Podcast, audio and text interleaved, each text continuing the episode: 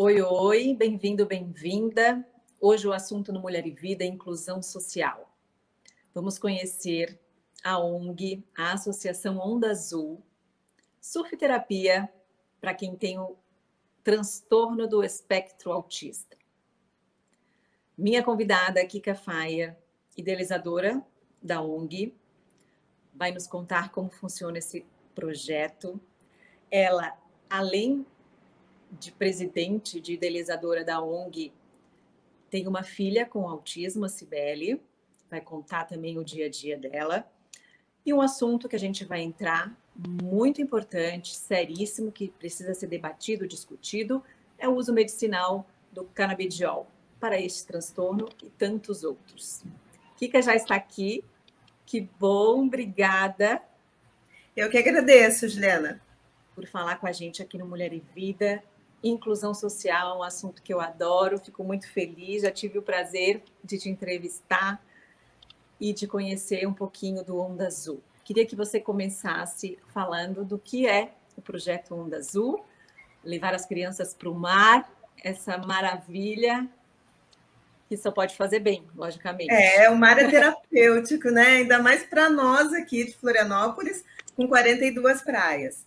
Então, o Onda Azul é um projeto, né? Ele foi idealizado por cinco grandes mulheres, eu digo, né? Algumas mães de autistas e outras profissionais.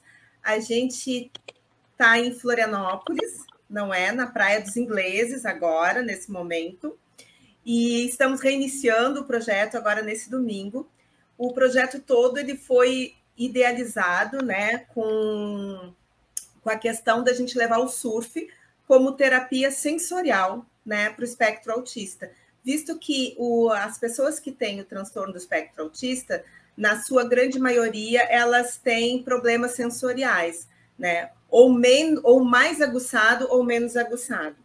E a gente descobriu que na praia, é um, que não é um ambiente de, com muito controle, a gente trabalha várias questões sensoriais, né? Como o vento, a areia, o, o, os pés quando tocam areia, o mar, as ondas do mar, não é? Então, e a gente percebeu, né, no projeto Onda Azul também, que na à medida que a gente foi construindo ele, a gente viu o quanto ele impactava as famílias também, né? De uma certa forma, porque dentro do transtorno do espectro autista e também em outras deficiências, a gente tem muito apenas às vezes a mãe ou o pai levando essa pessoa às terapias, não é? Então, assim, quase sempre o pai está na força de trabalho para captar dinheiro e a mãe acaba sendo a motorista que leva, acompanhante no dia a dia dessas crianças.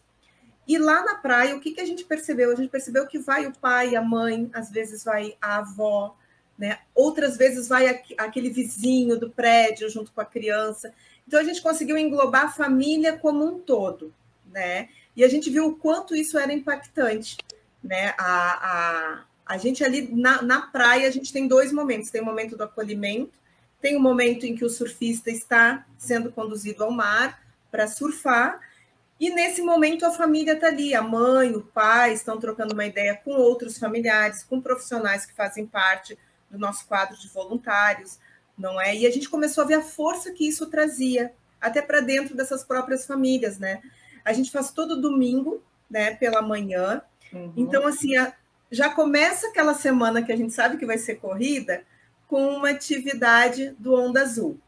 Esse domingo a gente está retornando, né? É, durante a pandemia a gente não conseguiu realizar as nossas aulas, mas de certa forma a gente buscou trazer muita informação para as famílias, né? Muito acolhimento, muita informação através de lives no nosso canal do, do Instagram.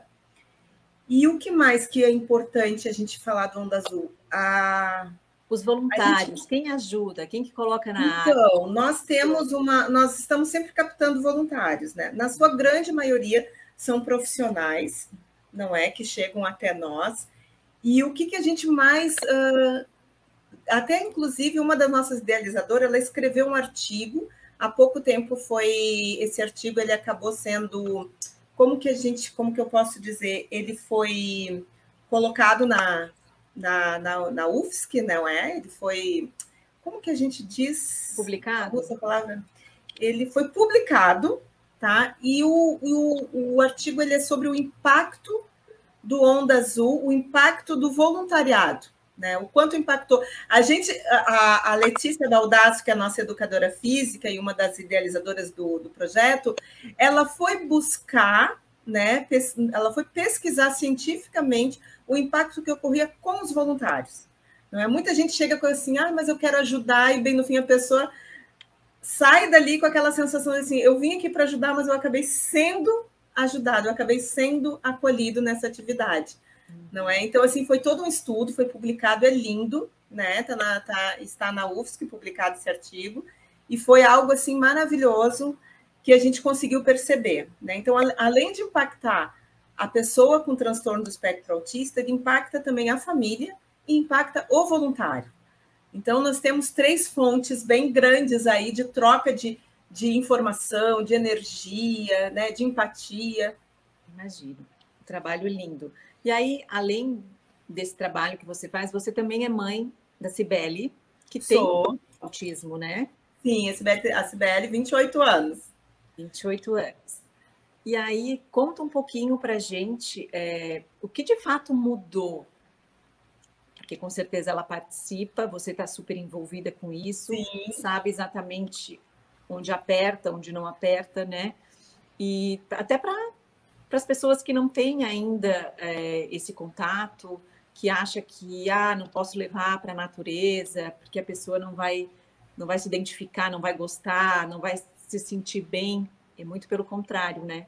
Sim, o importante, além desse acolhimento todo, né, Juliana, o que, que ocorre? Uh, atualmente a gente está numa situação no projeto que é muito bacana. Nós temos uns adolescentes, não é? Eles estão conosco desde que eram crianças, agora eles estão na fase de, adole de adolescentes, alguns se descobrindo dentro do espectro. A família já sabia que eles tinham autismo e mas eles não sabiam ainda. Então, assim, eles estão tendo a oportunidade de conviver com outros autistas, não é? E se identificar e ver que uh, não é algo desmerecedor, né? Ter autismo hoje não é vergonhoso.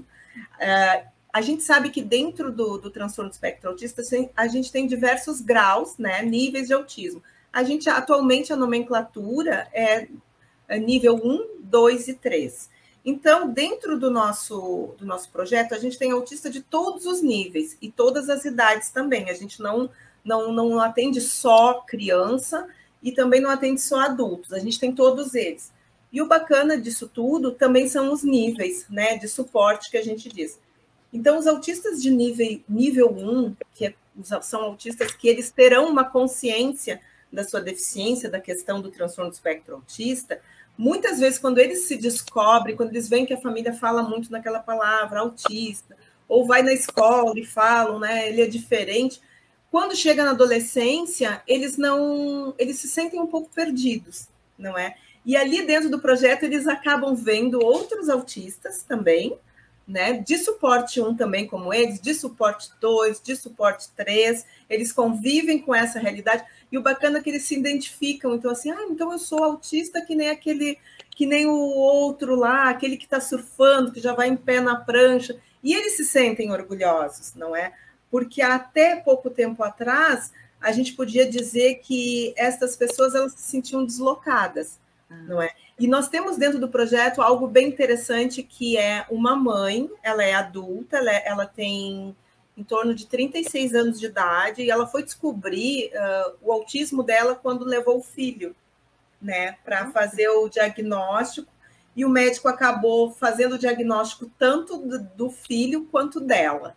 E hoje os dois surfam juntos, é muito bacana de ver essa relação, não é? E ela mesmo conta que ela, depois que ela descobriu o diagnóstico, tudo ficou mais claro para ela, as dificuldades que ela tinha sociais dentro do trabalho, né? Ela diria assim, ela já é uma autista de, sempre foi uma autista, como a gente diz, bom funcionamento e grau 1.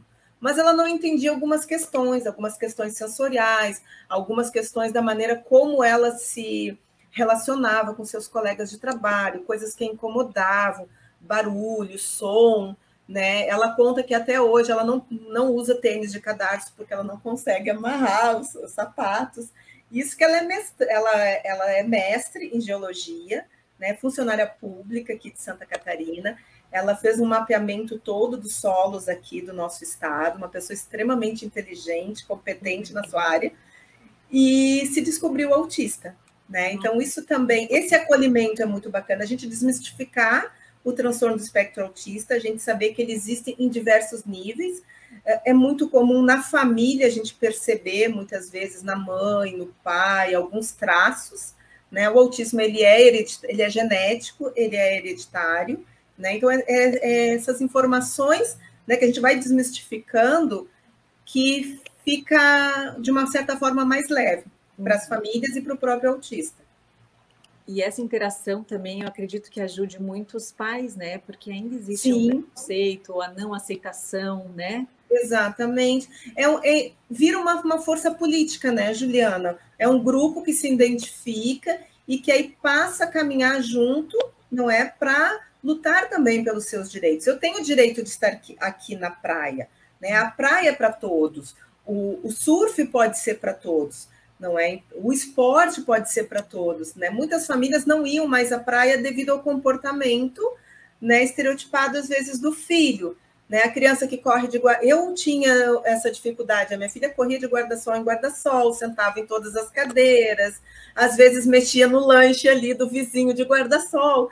E a gente acaba ah, ficando envergonhado e deixando de ir à praia, né? E depois a gente vê o quanto é importante. Já teve mães que nos fez o relato de que faziam assim dois, três anos que não mergulhavam mais, não davam mergulho no mar, morando na praia. Então, assim, deixam de ir, né? Então, assim, a gente consegue retomar, isso é isso é uma questão até de cidadania, né? A gente retoma que, aquela pessoa, ela retoma o lugar dela, que é de estar na praia também. E nossos voluntários, todos eles, a gente acaba fazendo uma capacitação, falando um pouquinho mais sobre o que é o transtorno do espectro autista.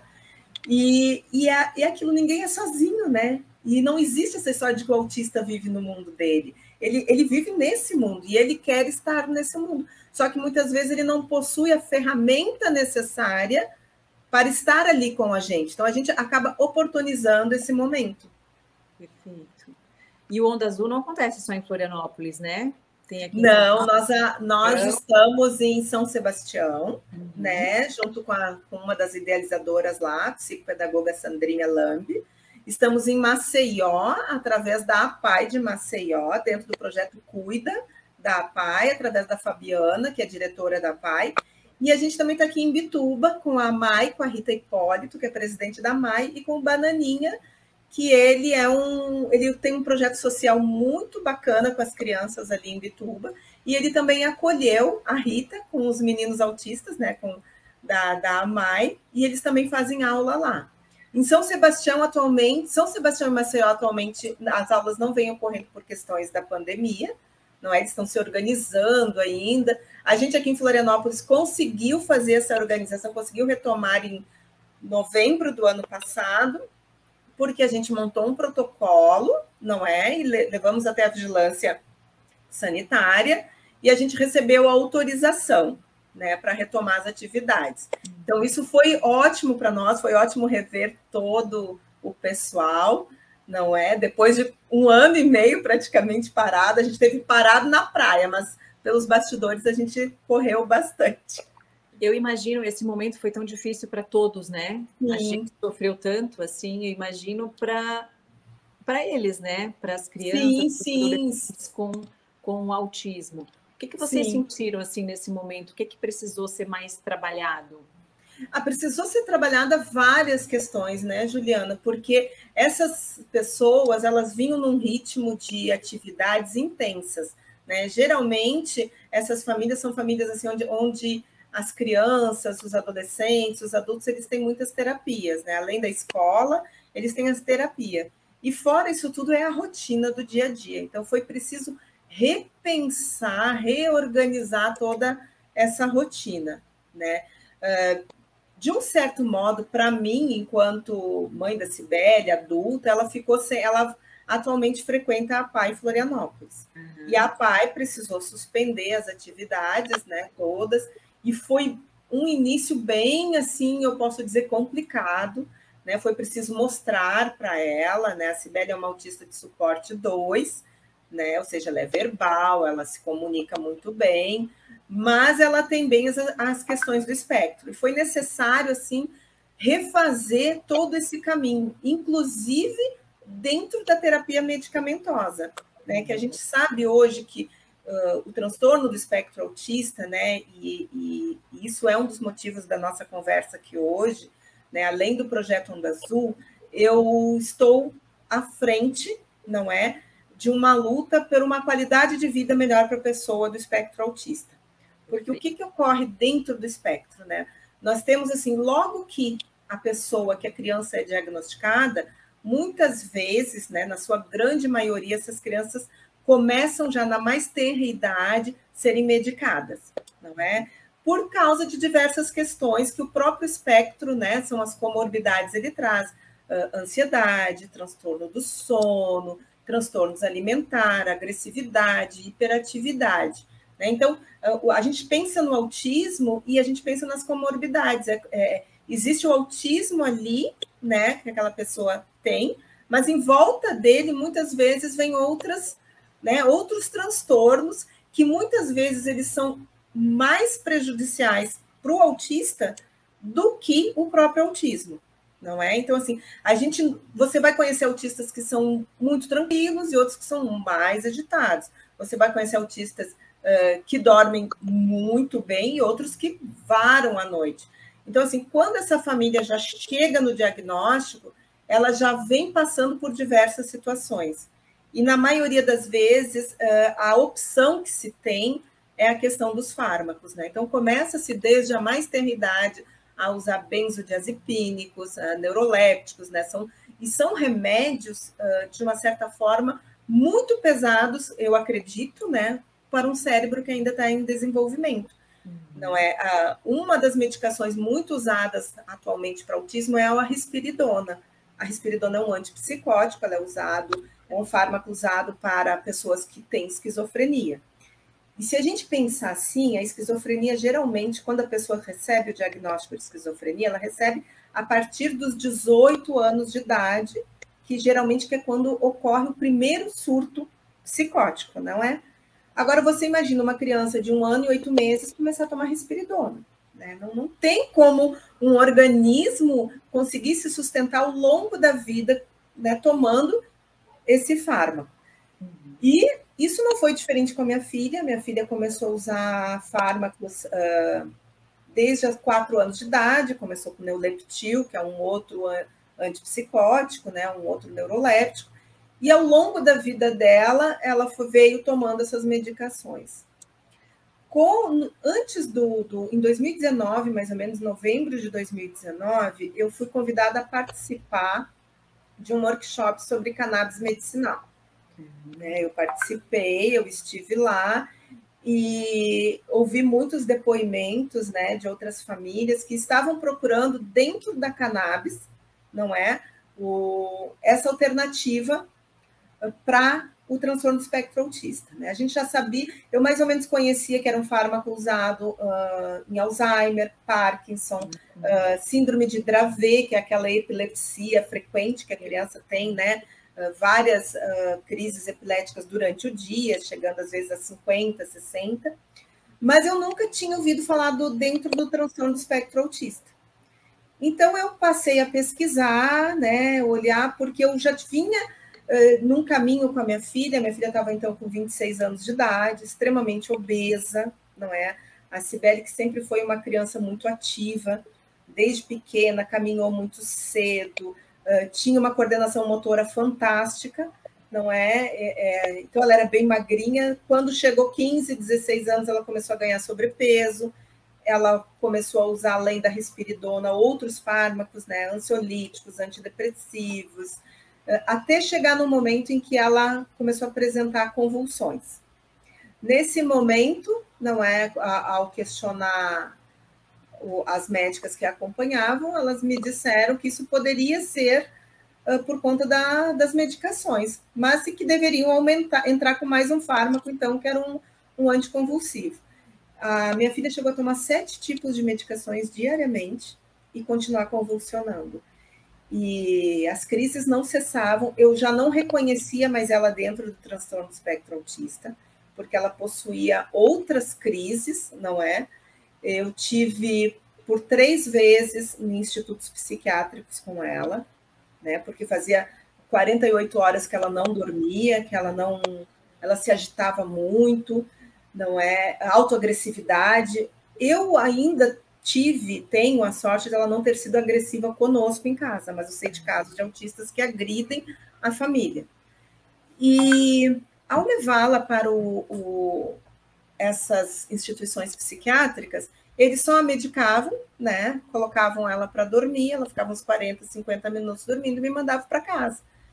Então, quando eu cheguei na cannabis medicinal, eu cheguei, eu eu costumo dizer, naquele momento, eu estava até desesperada, né? Eu precisava arrumar uma alternativa para minha filha. A gente já tinha passado por dieta, já tinha tirado o glúten, o leite, feito terapia com ozônio, né? Ozônio de, de forma auricular, né?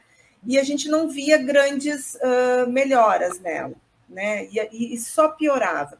E eu sempre soube que o transtorno do espectro autista, com o passar dos anos, me foi dito que ele não é que ele melhorava, mas eles acabavam atenuando alguns sintomas. E eu não via isso na minha filha. Uhum.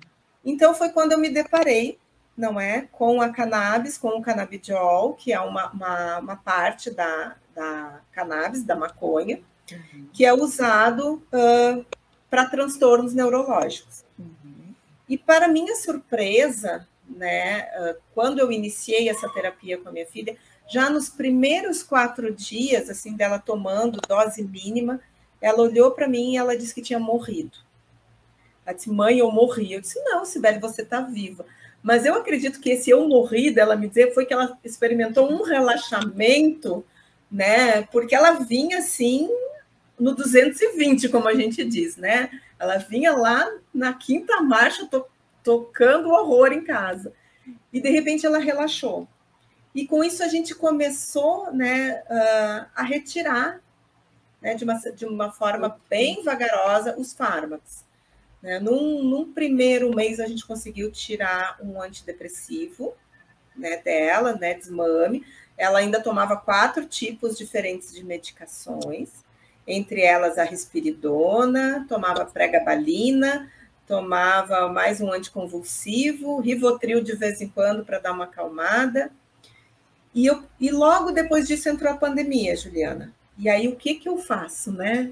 Sem a pai, sem poder sair, né? Eu até saía com ela para caminhar aqui no calçadão dos ingleses, a gente colocava a camiseta do autismo, né? Fiz algumas publicações em redes sociais porque existia muito aquele aquela questão de fique em casa, se cuide, mas eu, eu precisava colocar isso nas redes sociais para as pessoas não pensarem que eu não estava uh, me cuidando, que a gente não estava se cuidando, mas eu não poderia mantê-la o tempo todo dentro de casa.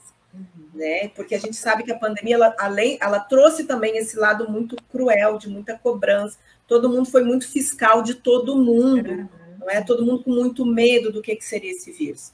E eu segui, aproveitei esse momento de recolhimento e continuei persistindo né, na cannabis, no óleo de canabidiol. Paralelo a isso, eu fui buscar o porquê, né? Como que uma planta, né? Como que dá certo? E aí eu, eu fiz um curso pela Unifesp, Universidade Federal de São Paulo, né?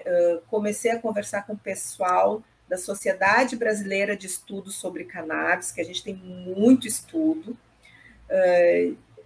Fui levar isso para as médicas que faziam acompanhamento dela, né, a psiquiatra, a neurologista, não vou citar nomes, e fui extremamente criticada, não é, pela, pelo que eu, o caminho que eu tinha tomado, não é? Elas não acreditaram. Eu digo assim, porque no primeiro mês, né, eu esqueci de, de, de, de contar, no primeiro mês, após 10 anos, a Sibeli voltou a menstruar. Então, assim, foi algo incrível, né? Ela, come, ela, ela voltou porque ela não tinha mais, ela não menstruava mais.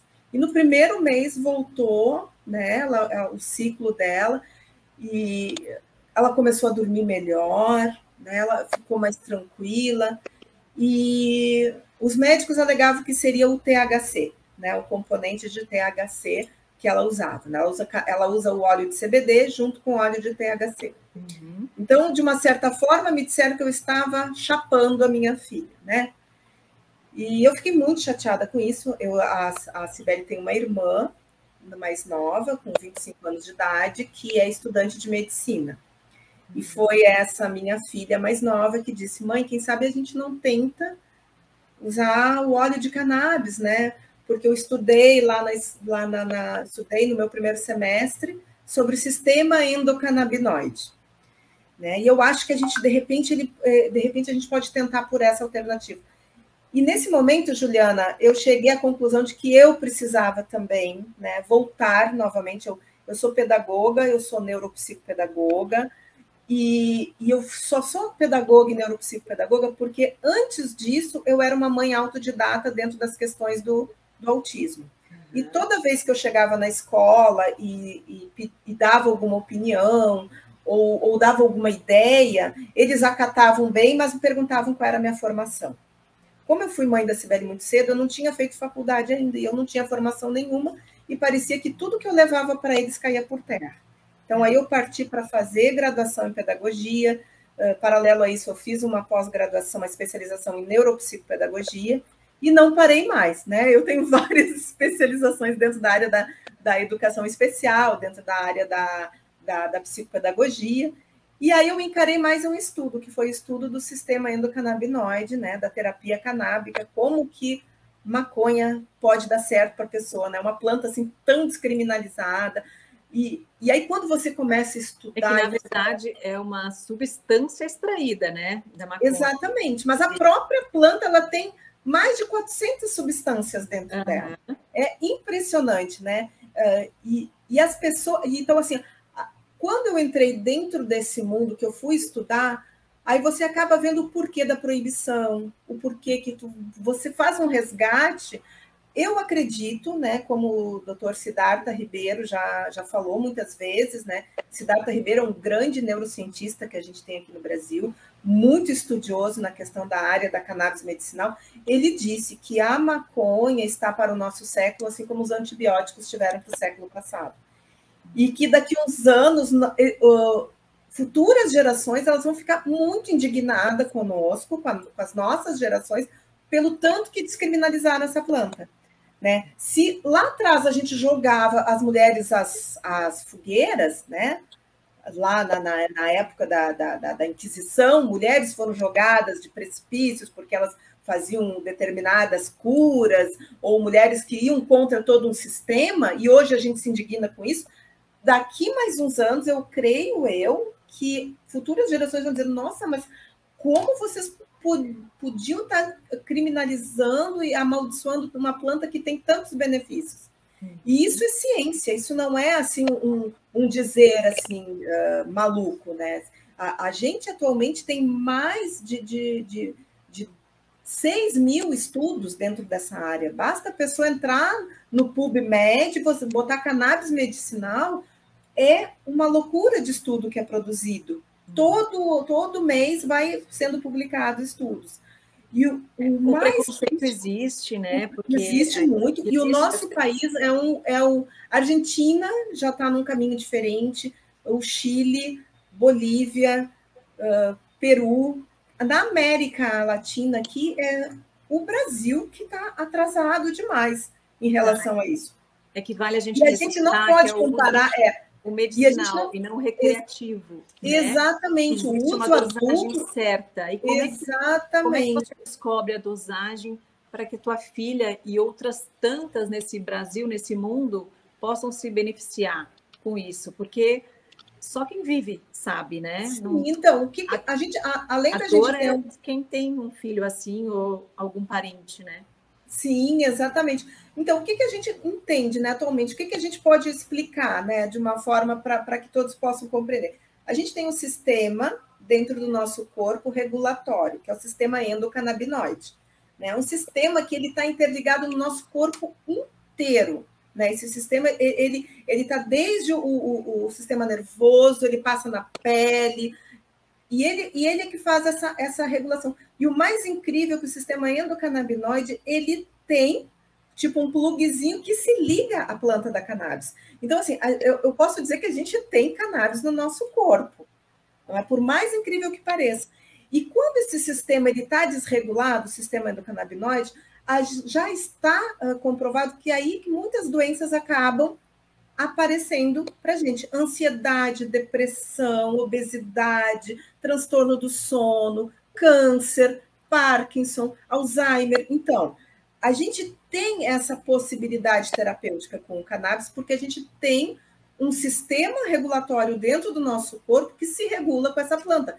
Talvez existam outras plantas também, já está sendo pesquisado ao, ao longo do, do, do, planeta outras plantas que também têm uh, CBD, que também têm outros uh, canabinoides que se ligam a esse sistema que a gente tem no nosso corpo. O que a gente sabe hoje é que a maconha se liga sim. E nós temos, uh, na maconha, se fala muito né, no, no, no CBD e no THC, são as moléculas mais conhecidas atualmente.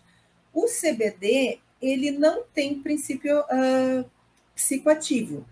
Ou não. seja, ele não dá a psicoatividade na pessoa. Você não vai tomar um óleo de CBD e você não vai ficar chapado. O ou THC é, ou de, de forma alguma, né?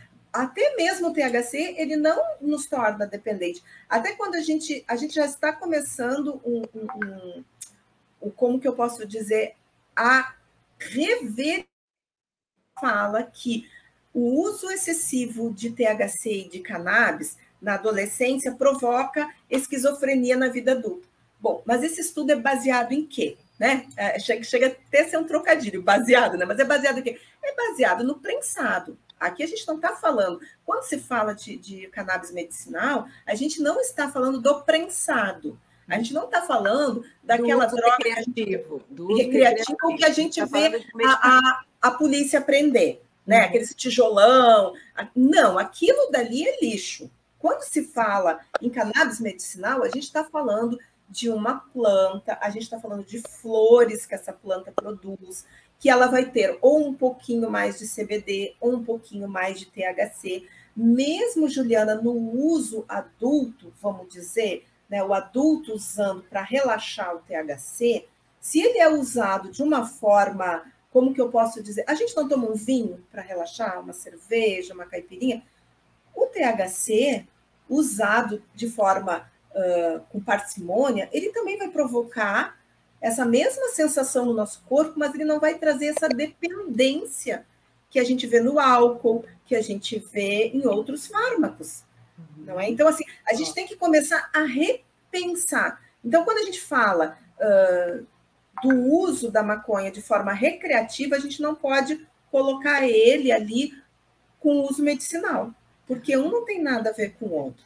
E o, geralmente o uso recreativo ele está ligado ao tráfico de drogas, ele, a, a, boca de fumo, ao prensado, ao que a polícia aprende, que entra né, via contrabando é bem diferente. O óleo que é, que é extraído hoje, essa medicina, ele é extraído diretamente da secagem das flores, não é nem das folhas, né? Eu acho engraçado que tem pessoas assim que a, a, a gente pensa muito na folhinha ali da maconha, mas a medicina toda está na flor, não é? É uma planta que ela existe o macho e a fêmea, né? O macho ele dá sementes e a, plan, a fêmea das flores, que é de onde sai a medicina. É uma história até bacana, né? Ela é feminina também, a parte curativa dela é feminina também. Exato. E o que de fato mudou? Sua filha continua usando? A minha filha continua usando, ela desmamou todos os fármacos, ela. Só usa o canabidiol? Só óleo de, cana de, de canabidiol, só o óleo e o óleo artesanal de cannabis não é uh, produzido pelas associações brasileiras de cannabis medicinal. É, ela conseguiu emagrecer 28 quilos nessa pandemia. Em casa todo mundo engordou, ela foi a única que emagreceu, né? Primeiro porque o CBD ele é um anti-inflamatório potente e ele também ele trabalha né, na obesidade, porque obesidade é inflamação, então por eles são anti-inflamatório potente, e também pelo próprio desmame dos fármacos, né? São fármacos psiquiátricos, são muito pesados, né? Então ela desinchou bastante. E o, e o bacana é que, assim, ó, que ela ela está se redescobrindo enquanto sujeito, né? É, ela agora frequenta uma academia, né? Ela faz ginástica, ela faz uh, treino funcional, ela ganhou o equilíbrio dela de volta do corpo dela, ela tem se demonstrado vaidosa, né? Todo dia a gente descobre na Cibele algo novo, né? Até o jeito de mexer no cabelo, como ela mexe no cabelo, que era uma coisa que ela era muito robotizada, não é? E, e hoje eu vejo assim várias questões dela que, que estão surgindo novamente. Né? Um jeito de mexer no cabelo, um jeito de falar, prestar atenção na televisão. Não vou dizer que o autismo foi embora, não foi. O autismo está ali, latente, com todas as características da pessoa do transtorno espectro autista. E, e com o respeito que essas pessoas devem ter. Porque a gente tem que pensar que o autismo ele é neurodiverso. Né? É uma outra forma de ver o mundo, é uma outra forma de pensar. Muitas vezes pode ser difícil para nós, porque a gente já tem outra, uma outra maneira de funcionar.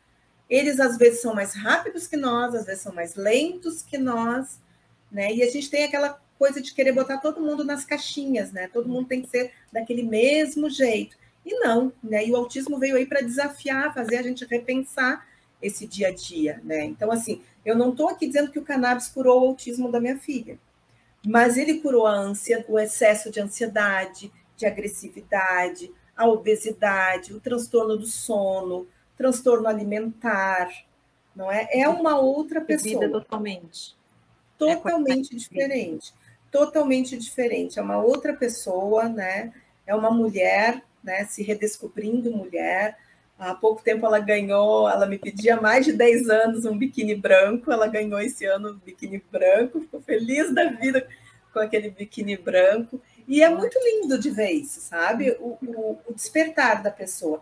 E paralelo a isso, né, Juliana, a gente quando descobre isso, a gente começa a falar para as pessoas, a comunicar, olha, existe um outro caminho, um caminho mais leve, né? embora seja um caminho que a gente tem que desbravar, a gente precisa dizer essa boa nova para as famílias. E o bacana, assim, ó, é que eu tenho visto muitas famílias se beneficiarem dentro do transtorno do espectro autista. Muitas famílias mesmo. Muitas famílias dizendo assim: meu filho falou as primeiras palavras duas semanas depois de tomar o óleo de cannabis. Ele já está falando. Isso que eu ia perguntar é, é muito rápido, né? É assim, muito rápido. Duas semanas, uma semana, incrível. Sim, é, é, lógico que a gente, a gente tem que ter o cuidado, assim, tem que ser prescrito por um médico, uhum. né? Um médico que prescreva, um médico que tem esse conhecimento do sistema endocannabinoide. A, a gente tem ainda. Né? É, a gente tem, a gente tem poucos médicos ainda uhum. uh, aceitando né, trabalhar nessa área.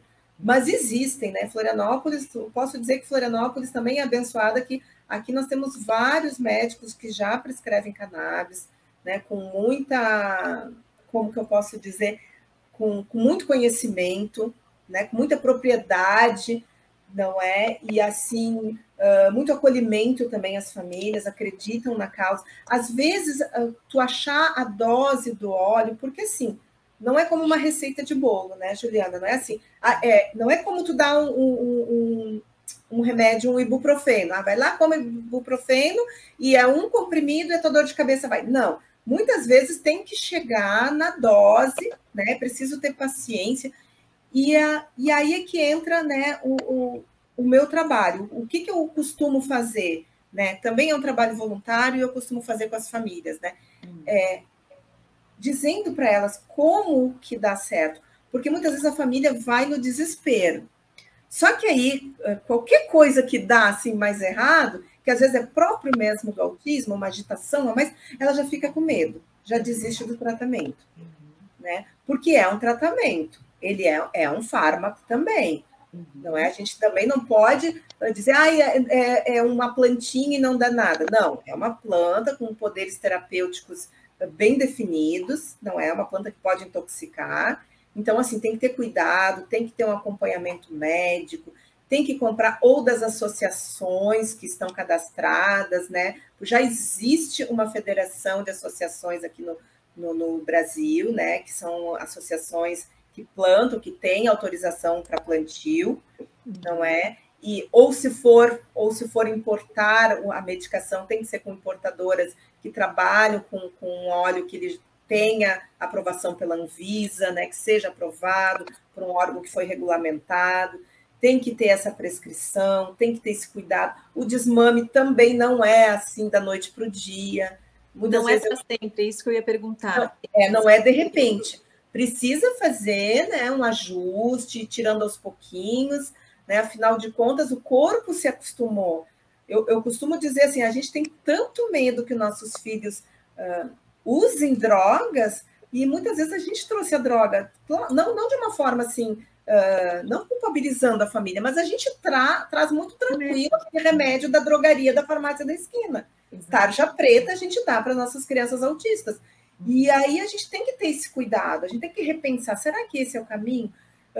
Muitas famílias, né, como foi o meu caso, a gente começou, a gente usou o cannabis como uma a última terapêutica. E eu já gostaria, né, e conversando com, a, com, a, com, os médicos que acompanham a Sibeli, a gente já tem o sonho de que ele seja a primeira terapêutica a ser usada, antes da gente passar para fármacos um pouco mais pesados, não é? Uh, começar, então, pelo, pelo óleo de canabidiol, fazer essa tentativa, né? Porque, infelizmente, a gente tem um excesso, né? Eu posso dizer que isso é muito agressivo, tu ter, assim, crianças com 10 anos de idade tomando 5, 6 tipos de, de medicação. É, é muito agressivo. E ainda voltando para o canabidiol e para as associações, como você falou, porque eu queria falar do custo, é muito caro, né? Aí Sim. Como é que funciona isso? Porque nem todo mundo então, tem acesso. Né? Então, assim, geralmente, Juliana, o que, que a gente o que, que a gente tem atualmente, né, no Brasil? O que que, o que que a gente vê o caminho das famílias, né? As famílias têm entrado, as famílias que possuem plano de saúde, elas têm entrado na justiça para ter essa garantia de direito, né? Ah, porque realmente o, o, o óleo importado, o CBD importado, ele tem um custo muito elevado e muitas vezes a família não consegue manter esse custo tão elevado assim. Né? A gente pode falar em, em, em questões de 3 mil reais, né? Pode chegar a importação. Fora quando não fica trancado lá na Anvisa ou fica na alfândega trancado. Há pouco tempo a gente teve um movimento muito forte aqui no país, porque já fazia dois meses que a medicação estava trancada e as famílias eh, desesperadas porque não tinha liberação uh, do óleo e estava terminando em casa, então isso trazia uma, uma, uma, série de angústias. Através das associações, eu acredito muito, né? As associações uh, fazem um trabalho fantástico de acolhimento. Geralmente com elas vem uma série de médicos também prescritores juntos. A família que tem, né, que não consegue manter o custo, eu, eu digo que ela nunca fica desacolhida. Né? É importante que a família tenha essa força, que a família fale, né? Muitas vezes você precisa comprovar, né? Uh, através de, de, de, de, imposto de renda, ou então uh, contra-cheque, mas é preciso falar, é preciso explicar. Não é feio a gente pedir. E aí, muitas vezes, eu conheço várias associações que fazem a um preço social, né? Associações que, uh, claro, com tudo regulamentado, com a receita, fica a receita retida, uh, o médico prescreveu, as, muitas associações até acabam doando esse óleo, não é, para essas famílias que estão em extrema carência e necessitando, né? Porque seria muito injusto a gente ter um produto que pode ajudar uma pessoa, uma criança, um idoso, um adulto, né, uma família, porque assim, ó, o cannabis ele é tão essa terapêutica ela é tão maravilhosa que não é só a pessoa, que está ali enferma, doente, que se beneficia. A família como um todo se beneficia. Ah, exato. Né? A família como um todo tem esse benefício, porque só de tu, de, de, tu ver que teu filho melhorando, ou teu pai, uh, teu sobrinho... É, a, a, eu diria assim, ó, que a cannabis na minha vida e na vida de outras famílias, né, das quais a gente uh, manter em contato, é como se fosse aquela pedrinha que a gente joga no rio e ele faz aquela onda, né? Que vai se propagando. Então, se propaga para muitas pessoas. E é, um, é uma discussão que a gente tem que falar, não é? A gente tem que, que, que mostrar a nossa voz, o quanto ela é uh, realmente terapêutica, o quanto pode ser né, uma, uma via mesmo de tratamento, né, começar a discutir, esmiuçar isso, porque é impossível, não é, num, num país como o nosso Brasil, a gente não falar sobre a cannabis, né? Então eu eu brinco, né? Não não, não de uma forma assim. É, há pouco tempo eu tive dando um depoimento no workshop e eu me apresentei para deixar mais leve o assunto, me apresentei como bela recatada do lar e maconheira. Uhum. Né? E eu acho que a gente não tem que ter vergonha disso, a gente tem que desmistificar essa questão da planta, não é? A gente tem que, que repensar algumas questões que a gente guarda por si. Né? Eu, quando adolescente, minha mãe dizia: olha, cuidado, não vai, não, não, cuidado com os maconheiros, cuidado. Sim, ela estava dentro do, do, do, do, cuidado dela, né? Mas a gente tem que repensar agora essa questão terapêutica, porque muitas famílias também não usam, né? Não, não, não querem, de fato, nem você fala, ela já fecha ali, diz: não, eu nunca vou dar isso para o meu filho. Uhum. E aí você precisa fazer um caminho de desmistificar, né? Que fique bem claro, não é, não é, não é através do uso de prensado, é através de plantas extremamente selecionadas, cuidadas, né? Tem que cuidar para não ter fungo. A gente sabe que o Uruguai agora é um país que liberou também o uso medicinal, mas a gente vê que no meio disso tudo tem um comércio negro, como a gente diz, né? Um comércio que de, de, então, há muitas famílias no desespero buscam em outros países, né, tra, trazendo do Uruguai, Paraguai. Então, tem que ter um cuidado, porque você não sabe se essa planta, se ela se, o, qual é o, o, o, óleo que foi usado, não é? Se é um óleo, uh, geralmente a gente usa um óleo tipo óleo de oliva, né? Porque primeiro se extrai, faz do extrato da planta, depois que se mistura no óleo. Então tem que ter cuidado o que foi misturado. Já teve famílias que compraram azeite, nada mais do que azeite, sem nenhuma terapêutica nenhuma. Então, assim, a gente tem essa ferramenta da, da mãe natureza, né? Uh, a humanidade usa já há muitos anos essa planta, depois, em 1930, mais ou menos, é que ela começou a ser criminalizada, não é? Até por uma questão econômica, se a gente começar a estudar, a gente vai ver que, que teve um braço uma questão bem forte econômica, porque é uma planta que ela consegue tratar diversos transtornos mentais, inclusive questões orgânicas também, como fibromialgia, né? Ela é um ótimo coadjuvante para pessoas com câncer, com AIDS. Então, assim, é uma planta que ela tem múltiplas uh, funções, né? Então, e aí, muitas vezes, a gente sabe que vai existir um embate né, da, da própria indústria farmacêutica em cima disso, né, porque por ser uma planta não dá para patentear. Então, tem, quando a gente começa a entrar nesse mundo, a gente começa a ver que existem outros interesses. Exato.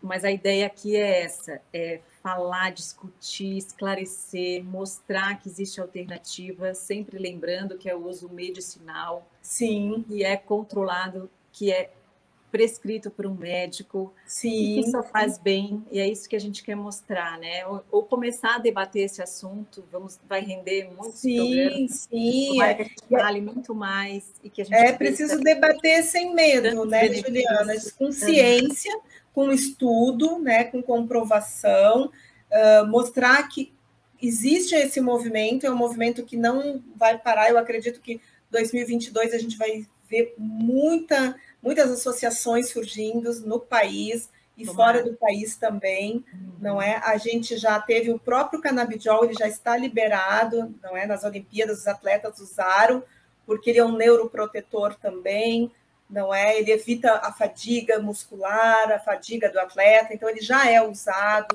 A gente tem pessoas como Mike Tyson, Beyoncé, né, que são pessoas uh, famosas que já hoje têm fazendas, né, nos Estados Unidos, plantando uh, cannabis, né, que é uma planta uh, que é uma planta assim que tem muita, traz muita saúde, não é? Lembrando também que o CBD né, é, uma, é uma das moléculas dessa planta, mas a gente sabe que a planta toda ela é medicinal, porque ela tem os terpenos, flavonoides, né? então ela, é, ela sabendo ser usada, não é? Ela é uma planta que traz muito benefício para a nossa saúde. É isso. Kika, eu queria te agradecer muito, muito. Obrigada, muito Juliana. Por tanta informação, pelo trabalho do Onda Azul, que é maravilhoso. Levar essa, essa criançada, esses jovens para o mar. O mar cura tudo, qualquer coisa. Né? um trabalho lindo. Falar do canabidiol, é, que a gente possa discutir mais, é, divulgar e que a gente só quer que o bem aconteça, né? Esse é o sim, papel. Sim, qualidade de vida, né? Informação de qualidade. Mais uma vez, muito obrigada. O Instagram da Kika está aqui, você vai conhecer o projeto. Se quiser tirar dúvida também, é só falar com ela. Obrigada a você também pela companhia. Até o próximo programa. Beijo. Tchau.